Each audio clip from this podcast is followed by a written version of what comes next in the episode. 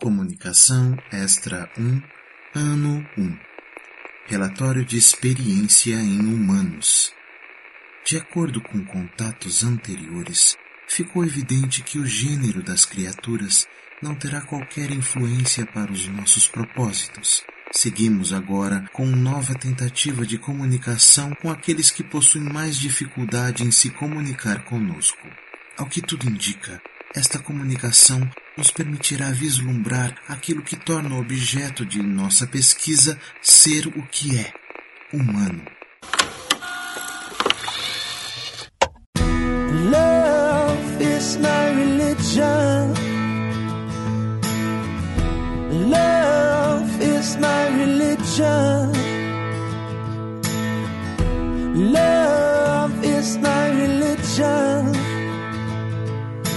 Take you to the temple tonight. Salve, Podosfera! Do lado de cá dessa transmissão, cercada de amigos, boa conversa e muito conhecimento, eu sou Domênica Mendes. Eu sou a Priscila Rúbia. E estamos com a casa cheia. Esse episódio é especial e por isso nós trouxemos um grande amigo e um novo amigo para participar com a gente. Pela primeira vez aqui no Perdidos na Estante, seja muito, muito bem-vindo. Sinta-se em casa, pega seu café, o seu copo de água, seu chá, sei lá o que você gosta de beber, Rick, e se apresente pro pessoal, por favor. Oi, eu sou Rick Galácio e tô aqui com a minha água mesmo. Excelente, hidratação é importantíssima. Eu deveria ter pego a minha. Marquei bobeira, mas tudo bem. E também com a gente aqui pela primeira vez para uma conversa inédita, porque a gente tá se conhecendo agora. Lauro, sinta-se em casa, pode se servir da bebida que quiser e se apresente pro pessoal, por favor. E aí, gente, beleza? Meu nome é Lauro Cossilba e eu sou do time Café. Estamos aí. Tô com você nessa, o café tá aqui, a água não.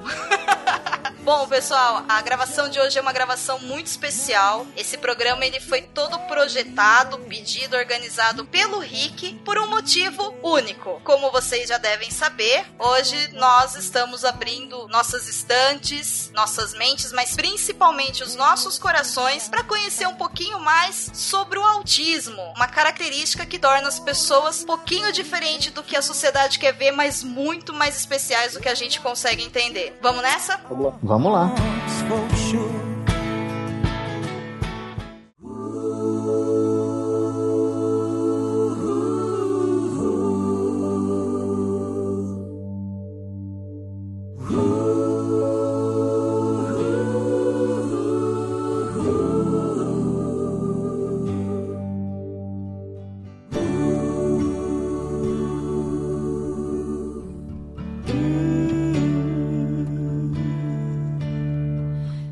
Amigos e amigas, no dia 2 de abril nós comemoramos o Dia da Conscientização Autista. Mas o que, que isso tem a ver com literatura? Hoje é estimado que em torno de uma em a cada 150 crianças nascem com o transtorno de espectro autista, também conhecido como TEA. O autismo ou TEA é um transtorno global do desenvolvimento e é algo que vai estar presente por toda a vida da criança. E é também uma coisa que não tem cura. Como vocês podem ver, o autismo ele tá dentro da nossa sociedade, ele é muito mais comum e normal do que a gente costuma falar. Então, essa pauta é importante, esse programa é muito especial e eu convido a cada um de vocês, ouvintes, a abrirem seu coração e sua mente para entender junto com a gente o que é o autismo, como a literatura se relaciona e o melhor de tudo, como que nós podemos tratar melhor essas pessoas. Vou começar então com uma pergunta direcionada aos participantes. Rick, você que foi o grande causador desse episódio maravilhoso, você que trouxe essa pauta pra gente, uma pauta super importante e especial. Conta pra gente qual que é a sua relação com o autismo, onde você tomou conhecimento, qual é a sua experiência. Então, sobre o autismo, o que, que eu tenho a ver com autismo? Bom, eu tenho autismo. Eu nasci com, com TEA. Eu não sabia por muito tempo eu fiquei sem saber que eu, que eu, que eu tinha o, o espectro autista. É, meus pais também não sabiam e, e foi difícil pra gente, porque naquela época, né, eu sou de 73, naquela época não se falava muito sobre isso. E meio que todas as crianças que eram um, um pouco diferentes, elas eram tratadas da, da mesma forma, com o mesmo tipo de tratamento, né? E isso pode ter atrapalhado ah, algumas fases do meu desenvolvimento. Mas eu tive muita sorte com os meus pais. Eles tiveram muita, sabe, muito amor e eu acho que isso, isso é o mais importante para qualquer relação com pessoas que tenham autismo. Eu tive muita sorte mesmo. A sorte é nossa de te conhecer, né, Rick? Você sabe disso, né?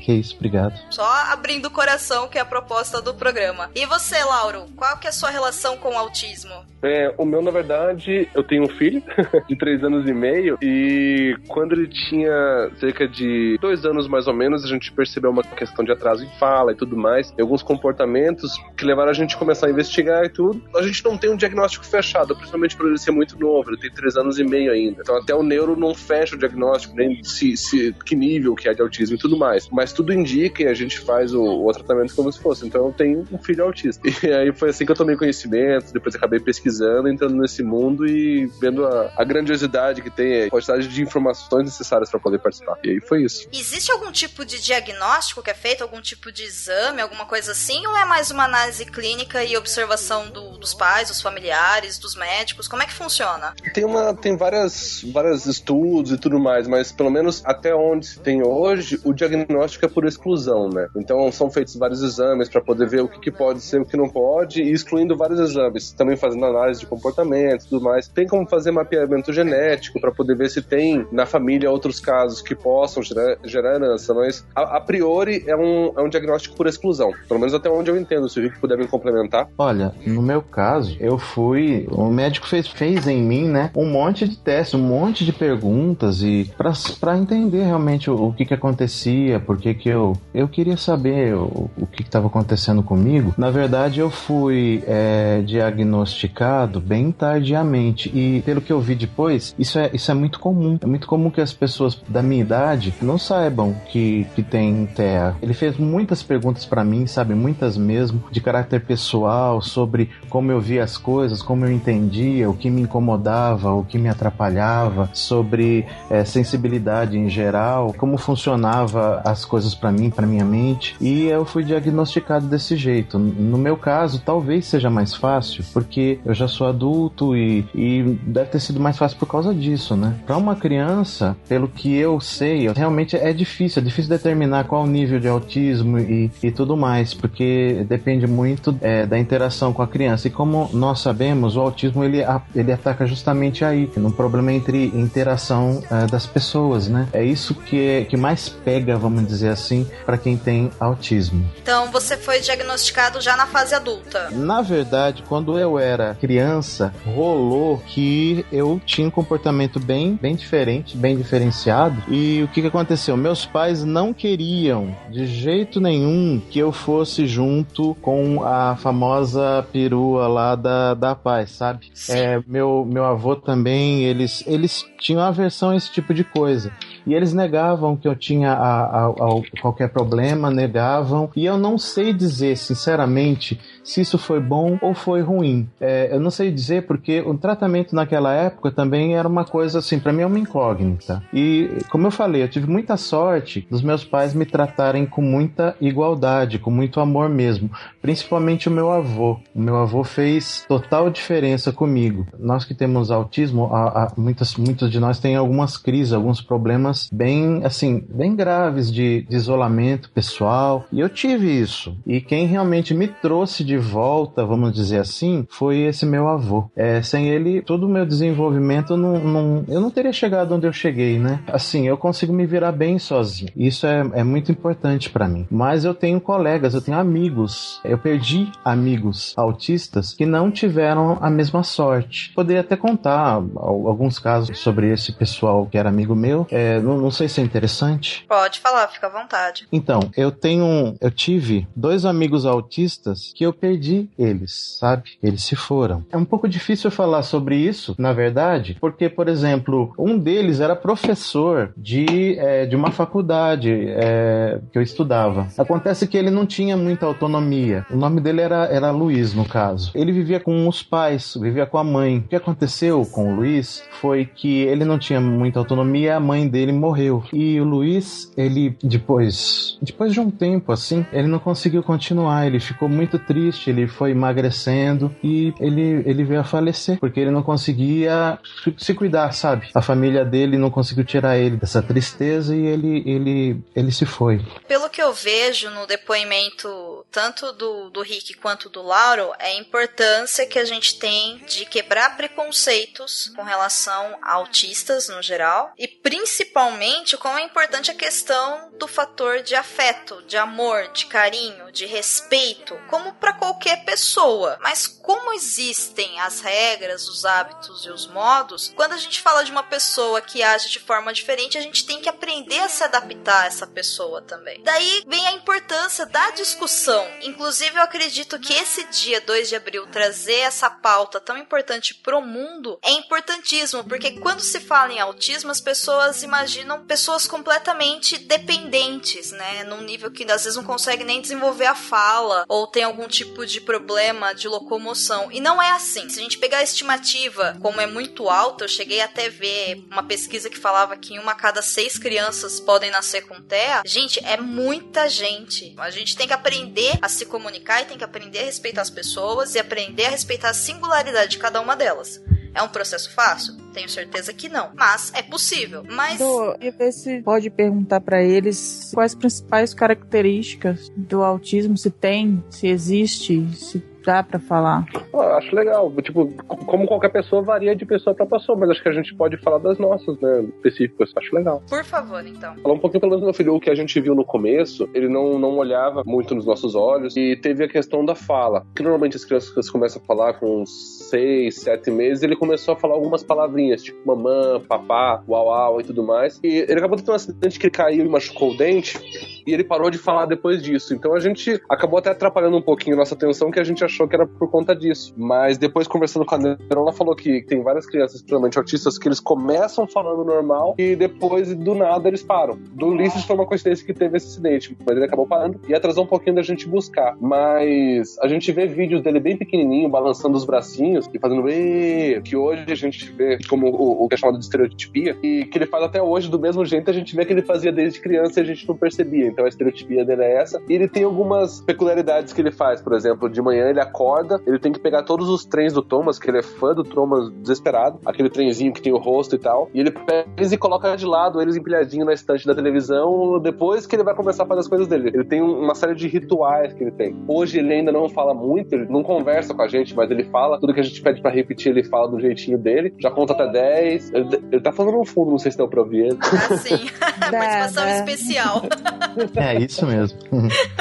e ele consegue se comunicar bastante hoje. Tem um, um, ano mais ou menos que ele tem começado a demonstrar bastante, bastante afeto, mas isso, o, a participação na escola ajudou a desenvolver bastante. Ele, ele agora abraça, ele olha nos olhos, ele dá bastante beijo, bastante carinho, e a gente vê isso bastante como uma vitória. Isso que o Rick até comentou com relação a, a ele não querer ir pro especial, eu acho que realmente é, é complicado, porque de um lado você, é, é importante você aceitar o diagnóstico para você começar a tratar. É complicado hoje que os pais, quando sempre falam assim, quando são colegas, ou até alguns pediatras falam, não, cada criança tem seu tempo, espera. Não é bem assim, não é essa questão de criança, criança ter seu tempo. Tem os marcos da evolução que tem que observar. Não é, não é legal você, tipo, ignorar o diagnóstico, mas você também vivendo um luto por conta dele, ou então ir numa escola especial mesmo que não tenha uma necessidade tão grande assim, é interessante você, você procurar, que nem Ulisses. A gente colocou Ulisses numa, numa escola, não é, não é uma escola especial, é uma escola que ele participa com crianças, tem, tem síndrome de Down também, mas tem crianças normais. É uma escola que faz a integração. A gente conversa com eles e explicou o caso e eles foram bem abertos. As peculiaridades deles são mais essas: a dificuldade de fala que ele tem, a comunicação com as outras crianças, e agora ele tá num, numa fase que ele tá começando a ser bem carinhoso, de abraçar, de beijar e tudo mais, mas é um pouco desmedido às vezes.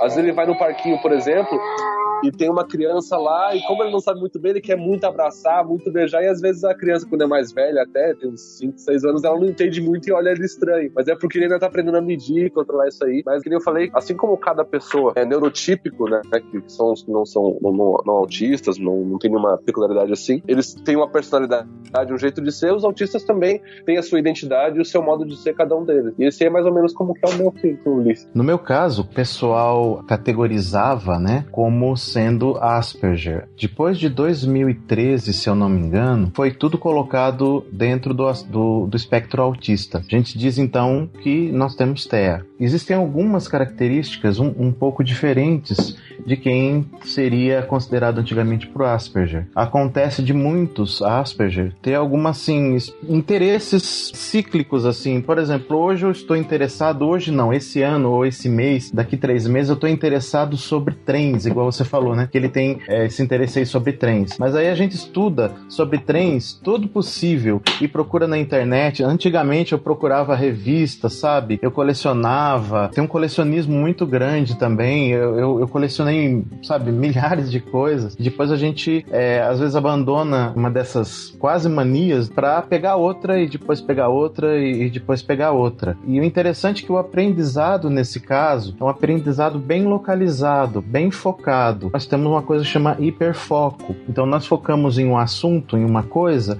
assim de uma forma bem profunda. Só que as outras coisas em volta são quase que abandonadas. Pessoas que têm síndrome de Asperger, né, podem ficar, por exemplo, sem se tratar, sem tomar cuidados básicos com a própria saúde. Por exemplo, eu posso descuidar dos meus medicamentos, simplesmente esquecer. Posso descuidar, sei lá, de às vezes higiene pessoal. Pode acontecer isso. Eu, eu tenho um, um colega, inclusive de trabalho, que ele tem Asperger e de vez em quando ele esquece de, sei lá, de, de escovar o dente, de, sabe, de almoçar. Ele fica lá enfiado nas coisas dele. No meu caso, também aconteceu períodos de eu parar de falar depois de acontecer alguma coisa que foi ruim para mim. A gente tem hipersensibilidade das coisas, sabe? É um som alto, um movimento, muita luz. São coisas que é, ferem, que atrapalham. Uma criança autista ela vai tentar tapar os ouvidos, ela vai tentar ficar longe de coisas assim é, muito barulhentas, entendeu? Muito coloridas. E pra gente a ordem é uma coisa muito importante.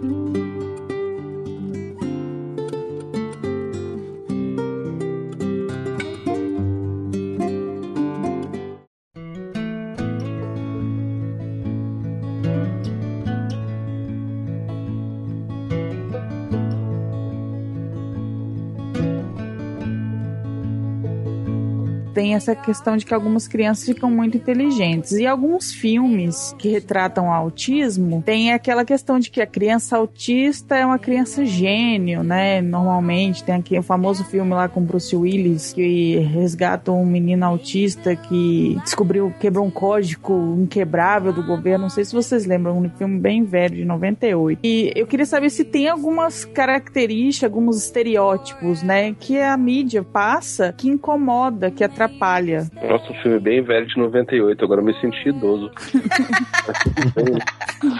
Todos Não. nós, mas tudo bem. ah, é bem velho, porque já tem mais, quase 20 anos, né? É... é... uma ótima pergunta, na verdade, Pri. Eu ia até comentar com relação a isso, que o interessante de, de dessa abordagem é porque, querendo ou não, é, mostra algum nível de pesquisa, algum nível de exposição, mas é, é complicado porque, por exemplo, a gente como pais, a gente vê muito isso. Quando você vê, por exemplo, num programa de TV, alguém que vai lá com autismo e mostra altas habilidades, mostra uma desenvoltura, mostra uma. é verbal, aí cria uma certa ilusão que, por exemplo, é, alguns pais ou mães que têm um filho que, por exemplo, é novo e não apresenta nenhuma evolução na parte verbal, não fala, ou tem várias, tem, tem uma dificuldade muito grande de comunicação e tudo mais, acaba criando uma ilusão para isso. Então, eu acho muito interessante realmente a pesquisa geral, eu acho que toda abertura, todo tipo de representatividade é muito válido, mas ao mesmo tempo que, que tem esse casos, é interessante mostrar uma pluralidade maior, né? Uma, uma multiplicidade de níveis, de casos, de peculiaridades, para deixar o mais claro e o mais, o mais aberto possível, né? É verdade, a gente não pode categorizar desse jeito. Não, é autista é aquele cara que, que ele tem um probleminha aqui, mas ele tem uma vantagem, uma grande vantagem ali. Na maior parte das vezes, a gente tem desvantagens mesmo. As desvantagens sociais que eu enfrento ainda são muito complicadas. Eu ainda treino, eu ainda tenho que entender direito que às vezes as pessoas fazem brincadeiras, eu tenho que é, entender direito, sabe, o que está acontecendo. É, é, difícil mesmo para mim. Na verdade, essa é uma das grandes dificuldades, um dos grandes desafios, é sempre essa parte social.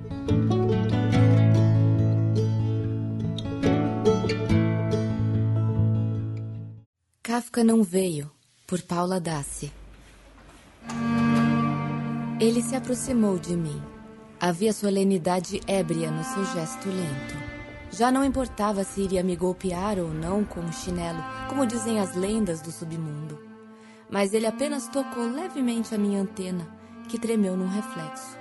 Por fim, disse: Não existem baratas americanas na Alemanha. Estranhei. Não? Então eu sou o quê? Ele fechou um olho e depois arregalou os dois, os espremeu. Parecia querer focar o pensamento. Você é. Você é mais um engodo kafkiano, mais uma imagem criativa etílica minha, mais um murro na minha cara, mais. mais uma mentira deprimida nessa minha vida de escritor de merda. Ele sorriu um meio sorriso, levantou a garrafa de vinho do chão, metade cheia, zum e a bebeu num gole até o fim. Engodo eu? Você me vê e não acredita em mim, balbuciei. O engodo é você. Minhas asas voaram sem mim e me percebi pousar sobre a testa oleosa do homem. Ele deu um grito e, desajeitado, tentou me atingir com um tapa, mas acabou estapeando a própria cabeça, patético. Enquanto eu dava voltas no ar, impulsionadas por uma fúria lenta que não era minha, ouvi meus brados. Meu nome é Bodo, uma barata, barata, barata sim, Bodo, Bodo periplaneta, barata sudaca da Alemanha, yeah, Vrum, vrum, vrum. Dava voltas e rasantes letárgicos sobre a cabeça do homem, que se debatia. Mestre Bodo, jawohl! Nós, baratas latinas, estamos aqui e somos muitas e somos mais a cada minuto, a cada segundo. Vrum, vrum. Vai nos negar também? Até quando? Quando todos vão perceber de uma vez por todas que nós somos reais? Quando marcharmos pelas ruas? vrum, vrum, vrum. Piruetas no ar. Voei perto de suas orelhas. Ele gemia de horror mas eu, alucinado, continuei. Quando vão perceber que, na verdade, não queríamos estar aqui, escondidas em canos e cisternas abandonadas, lutando com ratos e roubando migalhas? Vrum, vrum, vrum! Para, para! Stop it! Stop it! I'm begging you! Pousei imediatamente no teto, mudo estático. Isso é inglês, não é alemão? O que estava acontecendo? Eu vi e ouvi tudo de ponta cabeça. O vi levar as mãos aos cabelos negros e ondulados. O ouvi chorar. E depois o vi alcançar um balde e vomitar. A podridão secou meus olhos. O vi se levantar, abrir a porta e castigar-se sob a chuva. Ouvi o vento entrar, limpar o ar, apagar a vela e sair, batendo a porta mais uma vez com força brutal. Com tamanho estrondo, Desmaiei.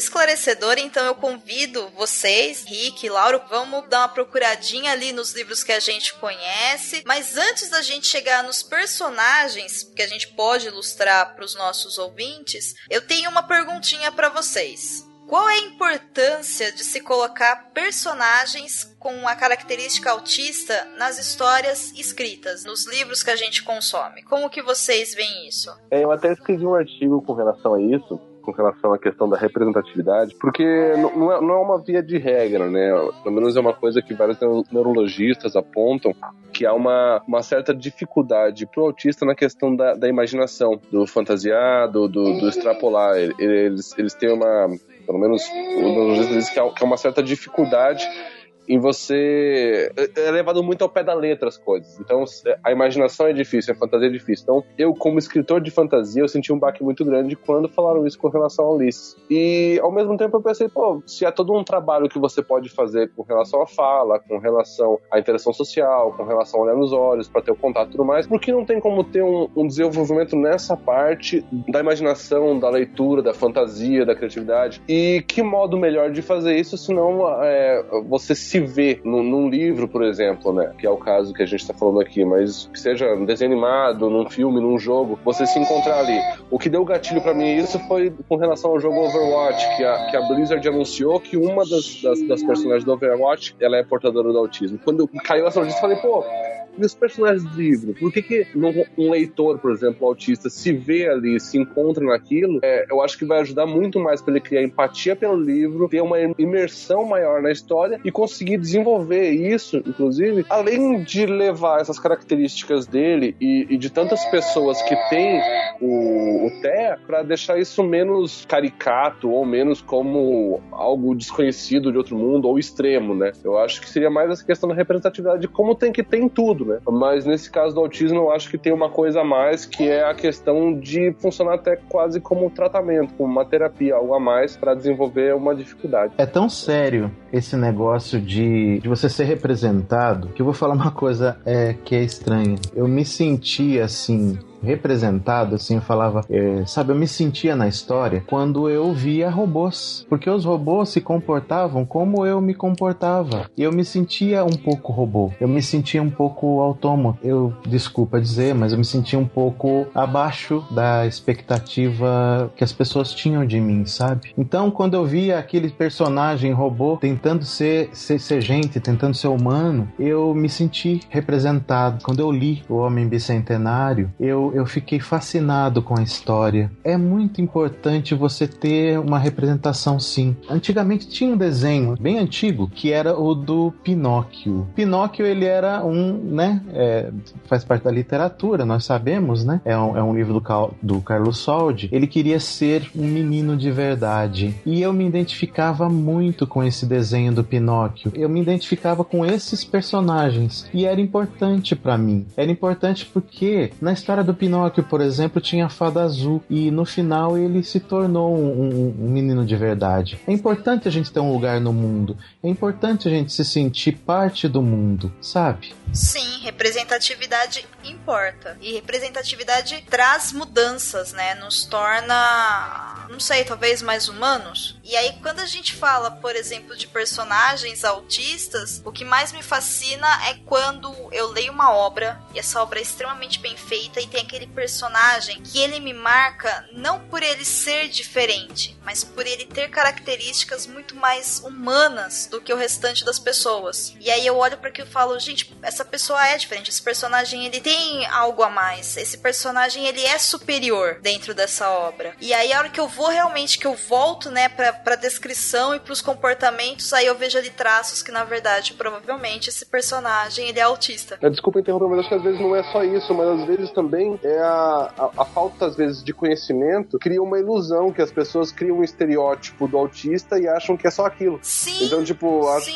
uma, uma imagem de que autista é aquela, aquela criança ou adulto que se bate, que não fala, que é agressivo e tudo mais. Então, cria um estereótipo bem caricato. Até, até alguns atores acabam tentando fazer representatividade e acabam reforçando esse estereótipo, né? E aí, às vezes, é por isso que as pessoas não reconhecem ou até se assustam. Caramba, mas você nem parece autista. Como se, se. Como que é um autista, então? Como é que parece um autista, né? Se ele não parece. Exato. Mas é porque cria esse estereótipo, né? Quem acha que representatividade não importa é porque sempre se sentiu representado. É. Não tem. Não tem o que questionar. Quem acha que não importa é porque sempre se viu, sempre se, se viu nos, nos desenhos, nos brinquedos, mas importa bastante. Né? Representatividade de brinquedos estereotipada? Ah, eu adorava robôs. Adoro até hoje. São os melhores personagens, Rick. Ah, A verdade é essa.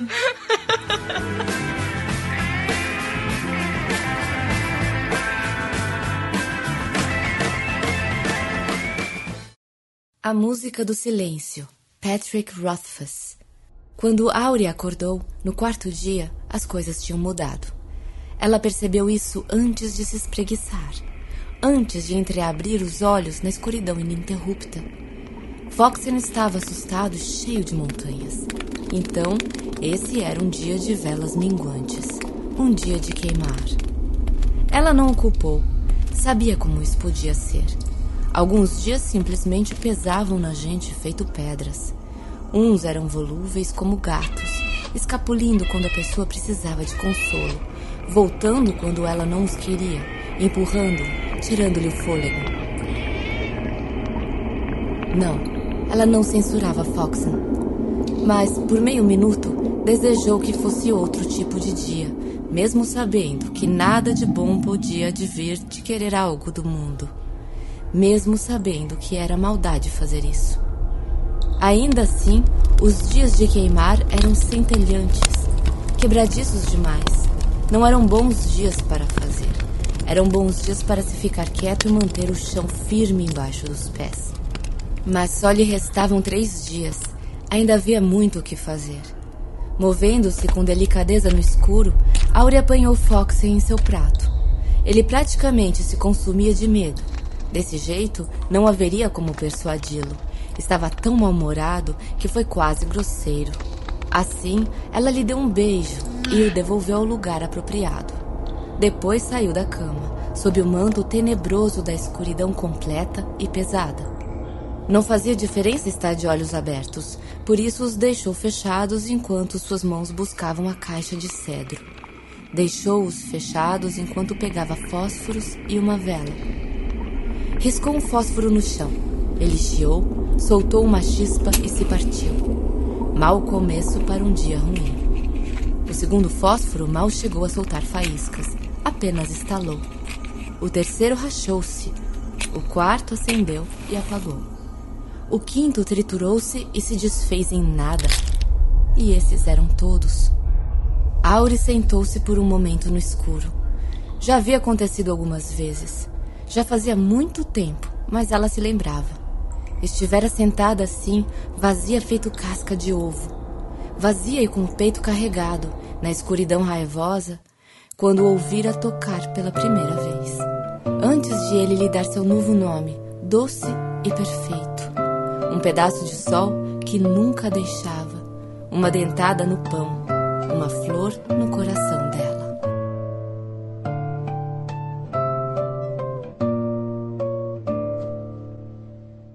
Então, nós já falamos, acho que eu já citei aqui dos personagens robôs lá do Isaac Asimov, e eu, assim, queria, assim, abrir um parênteses pro Andrew, do Homem Bicentenário. Tem um filme lá com Robin Williams, o filme é muito bom, a história é um pouco diferente e tudo, mas é, é muito bom mesmo. O que que o Andrew tem de autista? Ele tem essa, essa vontade de fazer parte, que eu tenho, eu acredito que muitos têm, eu acho que acredito que todos membros da humanidade têm vontade de fazer Sim. parte. No caso do Andrew, ele queria tanto ser humano, ele não podia ser humano porque ele vivia é, eternamente. Então, ele desejava tanto fazer parte que ele se tornou, digamos assim, mortal, né? Lauro, você tem alguma obra, algum personagem pra indicar pra gente que tenha características autistas? Bom, que eu comentei até no artigo da Auri, né? Que é uma personagem do Patrick Rothfuss em O Nome do Vento. E no. no tem até o, o livro da- dela mesma, né? Que é a Música do Silêncio. E ela tem uma característica. Tem algumas características bem marcantes.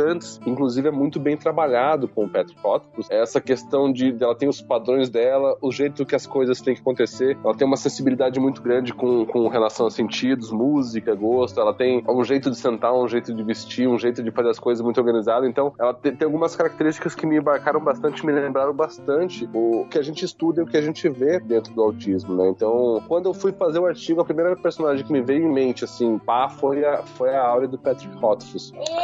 É, além dela, também tem a Lisbeth Salander, tem o, o livro, né, a série Millennium, que o primeiro é Os Homens que Não Amavam as Mulheres, que tem a adaptação da trilogia toda em sueco e teve uma adaptação americana do primeiro filme, que ficou muito bem feito, adorei todas as adaptações feitas mas a personagem é bem característica também. Ela tem uma dificuldade de se adequar, inclusive ela tem um, um tutor que ajuda ela com relação à questão das contas dela, do financeiro dela, porque ela, ela é considerada pela sociedade como inapta em algumas coisas, mas ela tem uma habilidade fantástica com relação à investigação e programação e análise de dados e tudo mais. Mas a, a relação social dela é muito difícil. E ele explora isso muito bem, até com, com relação à parte é, de relações sexuais dela com parceiros e tudo mais. Essa dificuldade que ela tem é transposta para esse nível também. Então eu acho legal que, que ele acrescenta essa profundidade também dentro do personagem. Eu acho fantástico essa exposição. Tem um outro personagem também que, que, é um autor que tem estado tipo, explodindo assim no, no, Brasil e no mundo, que é o Brandon Sanderson. O livro dele que eu li, que eu, que eu achei um dos melhores realmente, é Way of Kings é, eu não percebi isso tanto no primeiro livro. Me falaram que no segundo livro é mais gritante, que é o Renarin, que ele tem um, um autismo leve, o pessoal chama ele de Asperger, que ele tem uma dificuldade de, de se relacionar, que o pai dele é um, um grande líder e tal, e ele tem uma certa dificuldade, então ele fica um pouco mais na sombra do pai por conta disso mas ao mesmo tempo ele é um estrategista incrível e ele é uma questão que até o pessoal fala que ele não tem medo, ele não tem noção do perigo. Então, é, o pai dele sofre um, sofre um risco de vida lá, ele não cogita a segurança dele quando ele vai correr para salvar. E é uma coisa que comentaram de autistas, por exemplo, que, é. que o Ulisses, por exemplo, é, quando você o Ulisses vai descer a escada, ele não tem nenhuma noção de que ele vai se machucar. Ele vai descer, vai se jogar. Então a gente tem que cuidar muito com relação a isso. Esse senso de autopreservação é um pouquinho diferente. Você falou da Auri, o livro do Patrick Rothfuss. Eu devo dizer para você que eu chorei copiosamente lendo o livro do Patrick Rothfuss. É maravilhoso. Aquilo falou assim para mim de uma forma fantástica. É até indizível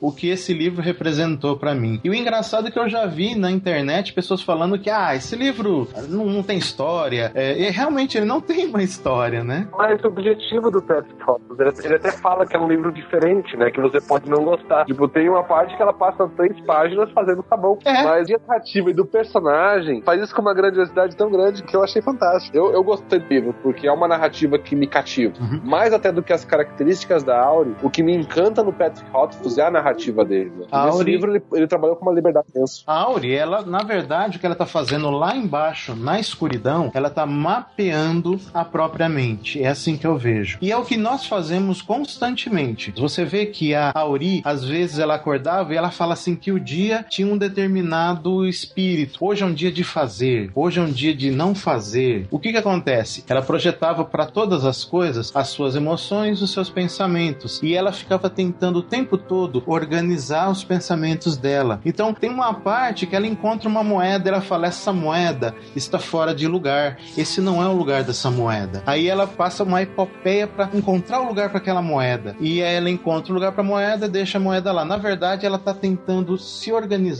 organizar propriamente, organizar o seu próprio espírito. É muito importante para a gente ter um tempo e organizar os pensamentos, porque essas ligações extras que existem, ela causa muito ruído. Então, o que que acontece? Em muitos autistas, sabe quando uma pessoa comum, uma pessoa normal, escuta uma música que cola? Então, todas as músicas colam para mim, no caso. Se eu escutar uma música, ela vai ficar tocando na minha cabeça continuamente. E não é música que vocês dizem que cola, não, é qualquer música. Aí tem a música tocando continuamente na minha cabeça. Aí tem uma coisa que aconteceu tocando continuamente na minha cabeça. Chega uma hora que eu preciso organizar aquilo. Eu preciso, sabe, colocar em ordem. Então, às vezes eu vou lavar uma louça para fazer isso, às vezes vou colocar ordem nos meus livros aqui. E se você vê que tá tudo em volta de mim bagunçado, provavelmente a minha cabeça também não vai estar legal. A Auri, ela faz isso e as pessoas não percebem, porque tudo que ela fala, tudo que ela faz naquele, naquele livro maravilhoso do Patrick Patrick Rothfuss, que eu não sei como ele conseguiu entrar na mente de um autista dessa forma. Tudo que ela faz, tudo que ela fala é para organizar a própria mente. E ela tá esperando com que o Kivot chegue, porque o Kivot tirou ela da escuridão que ela estava. Olha só que coisa bonita. A Auri, ela tá dentro dela, ela tá presa dentro dela, tá presa dentro de uma escuridão. Tem um trecho que fala isso. E tem uma, uma hora que ela não tem mais luz nenhuma, ela não tem os próprios fósforos, ela não tem mais o vox voxel, para ajudar ela e ela não tem mais luz alguma. Aí o que, que ela faz? Ela lembra daquele dia que o Kivo te deu o nome dela, aquele nome bom. O Kivo te não chamou ela por um apelido, não chamou ela de maluca, o Kivo te não chamou ela de, de retardada. O Kivo te deu um nome para ela que trouxe felicidade. Traz tanta felicidade para ela. Se você lê o livro, você percebe uma, duas coisas. Sempre ela começa o dia comendo uma coisa que não alimenta. Você percebe que a Auri ela passa fome, ela passa é, medo, ela passa dificuldades incríveis. É, e o nome é tão importante para ela que ela fala assim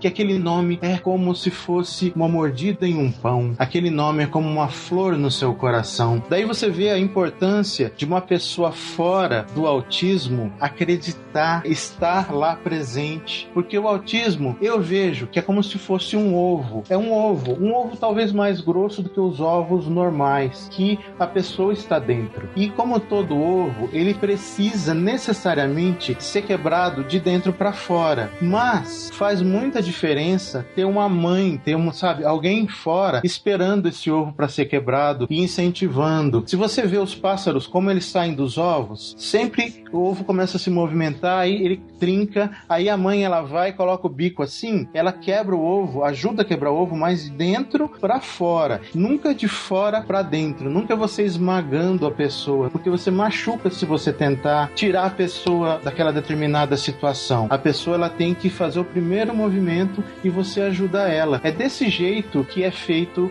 com a Auri nesse livro, A Música do Silêncio. Eu fiquei pensando se o Rothfuss tem algum filho autista, alguma coisa assim, para ter captado com tantos detalhes, assim, as características, né?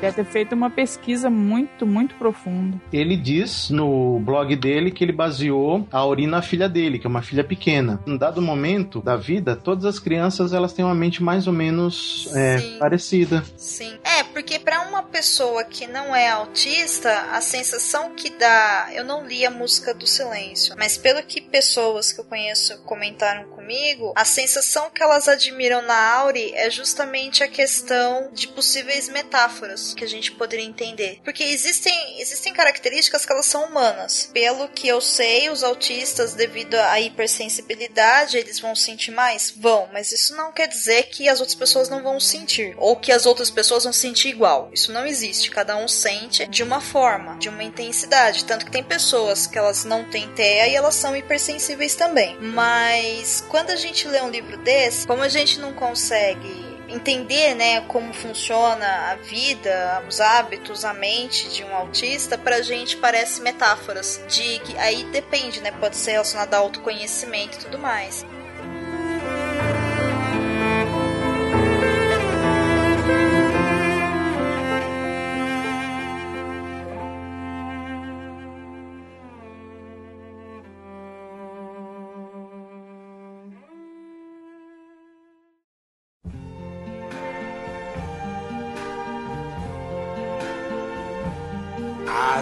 Trees of green, red roses too. I see them bloom for me and you. And I think to myself,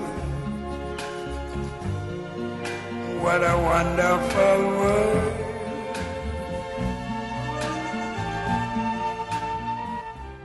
Que episódio fantástico, que conversa enriquecedora que nós tivemos hoje com esses dois amigos, contando suas experiências, distribuindo conhecimento, espalhando amor, enfim, eu só tenho motivos para agradecê-los de nossa, do coração, gente. Muito, muito, muito obrigada, Rick. Muito, muito, muito obrigada, Laura, por vocês disponibilizarem o seu tempo, o seu amor, o seu respeito e principalmente o conhecimento de vocês a respeito do autismo, linkando com a literatura, mostrando pra gente como as coisas são lindas, como esse mundo é maravilhoso com essas pessoas incríveis que estão ao nosso redor. Daqui a pouco eu volto para dar tchau, mas eu agradeço novamente a presença presença de vocês. Pri, você gostaria de falar alguma coisa? Eu gostaria de agradecer o Lauro e o Rick pela presença e também por se abrir, né, por contar relatos muito pessoais pra gente, que foi de grande valia, porque eu tinha muita curiosidade de saber como que funciona, como que é, o que, o que caracteriza, essas perguntas que eu fiz ao longo do programa e me ajudaram bastante as respostas. Muito obrigada.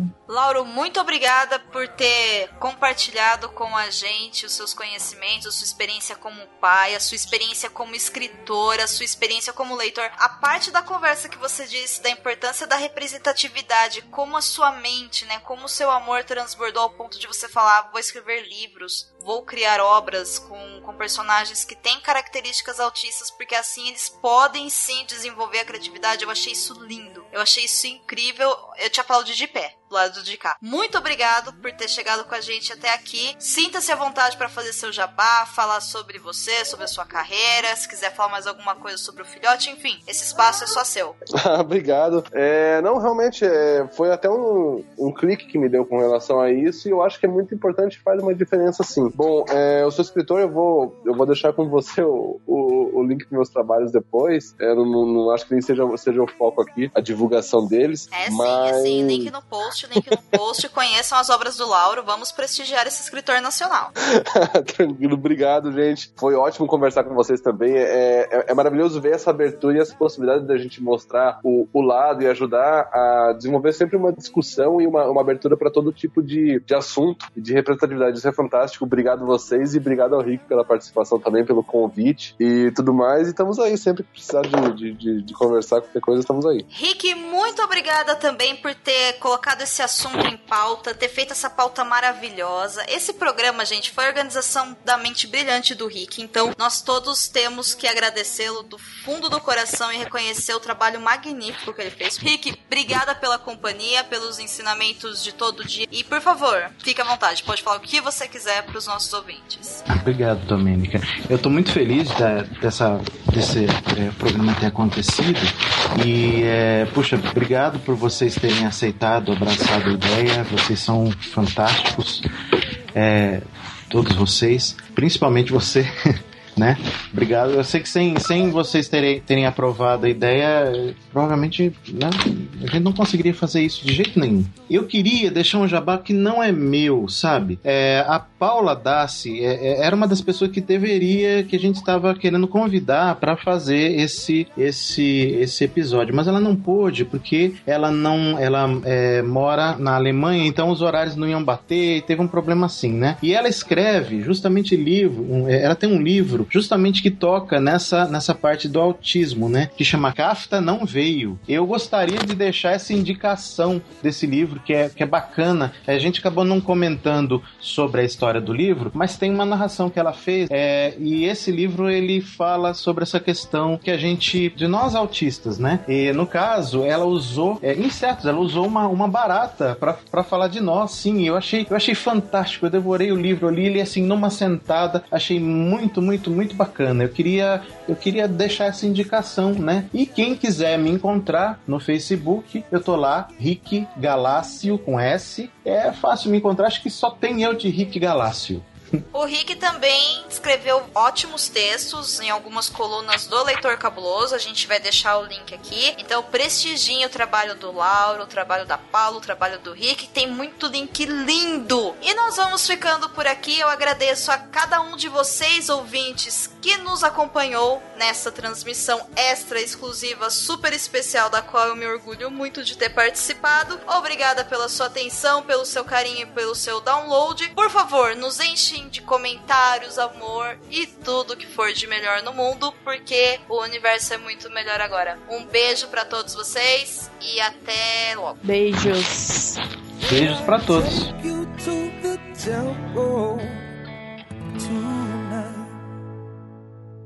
Eu queria complementar um pouquinho até que você disse que, que é fantástico exatamente isso, porque é, é muito complicado, por exemplo, a gente até evita um pouco de ter um é, levantar até uma bandeira na internet, nas redes sociais e tudo mais, porque a gente tem medo que as pessoas deixem de ver o meu filho como Ulisses e comecem a ver meu filho como autista, como só o rótulo mais do que a pessoa, né? Porque é. antes, antes de tudo ele é uma pessoa. O, Claro. o autismo, por exemplo, meu filho, ele tem cabelo cacheado, ele, sei lá, ele é magro, alto e autista. É uma característica dele. E tem Não é nome de tudo herói, ele né? é. Ele não é só aqui.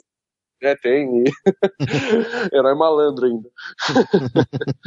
e não é só aquilo, ele, ele, ele, é mais do que isso. O rótulo, ele, ele restringe todo o rótulo, ele restringe muito, ele limita muito. Então, realmente é isso, você vê como uma pessoa. Eu acho fantástico porque você tem que ver como uma pessoa. E, e, e perceber o autismo é interessante porque você vê como uma característica a mais e te ajuda a entender ela. Mas de modo algum aquilo a define.